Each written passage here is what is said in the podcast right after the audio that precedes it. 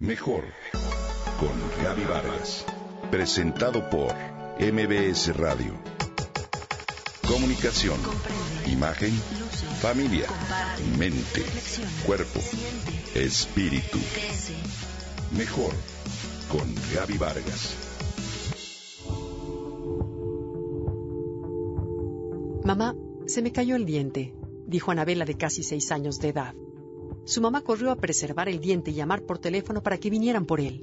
Hoy se ha descubierto que los dientes de leche que los niños esconden bajo sus almohadas con la esperanza de que el ratón Pérez les deje alguna moneda podrían usarse para extraer células madre que se utilizan en tratamientos específicos que puedan salvar vidas.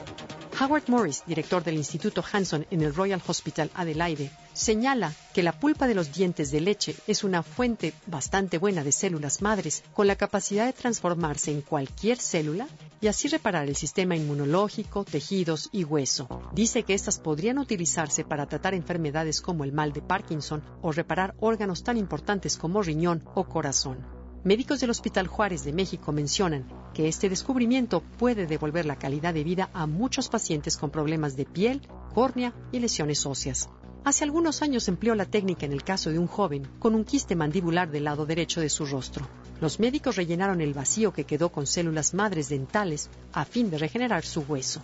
Mark Sadia, director de investigación científica de la empresa Bioden, un banco de células en Inglaterra, explicó que cuando se cae un diente se tienen como máximo 72 horas para enviarlo al banco y extraer células madres dentales antes de que éstas se pierdan.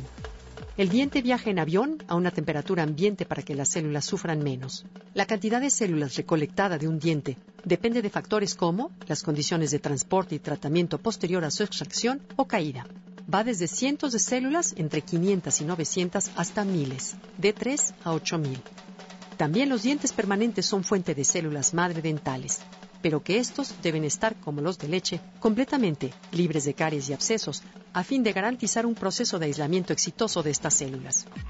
Las células madre dentales se pueden utilizar potencialmente para tratar enfermedades en pacientes con primer grado de consanguinidad, es decir, para los hermanos, padres, abuelos, tíos, tías, además del donante. Las células madres dentales, llamadas también mesenquimales, se utilizan para regenerar músculo, piel, cartílago, hueso, dientes, tejido nervioso y cardíaco. Las del cordón umbilical, llamadas hematopeyéticas, solo para enfermedades de origen sanguíneo como leucemias, linfomas o anemias. Otra diferencia entre las células madre dentales y las del cordón umbilical es que las primeras se multiplican en grandes cantidades para cualquier tipo de tratamientos, mientras que las hematopeyéticas no se pueden multiplicar en laboratorio y por eso a veces no son suficientes para tratar adultos. El costo aproximado para guardar células madre de un diente de leche es de un primer pago de 200 dólares y 12 pagos de 60 dólares mensuales. Se pueden conservar hasta 5 años. En México aún no existen bancos de células madre dentales públicos, lo cual fomentaría la continua investigación de las mismas.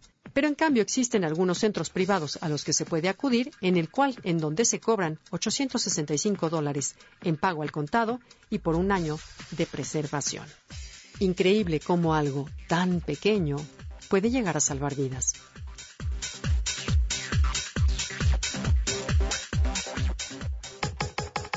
Comenta y comparte a través de Twitter.